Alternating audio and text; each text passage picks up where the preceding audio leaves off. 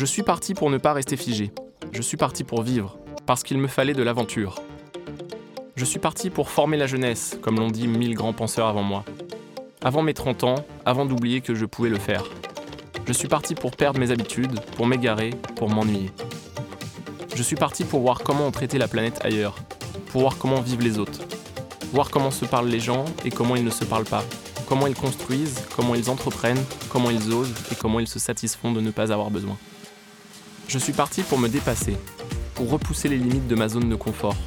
Je suis parti pour expérimenter ma liberté. Merci beaucoup, Adrien Hardy. Je rappelle d'ailleurs, vous en avez parlé, votre livre Financer ses rêves d'aventure grâce à l'immobilier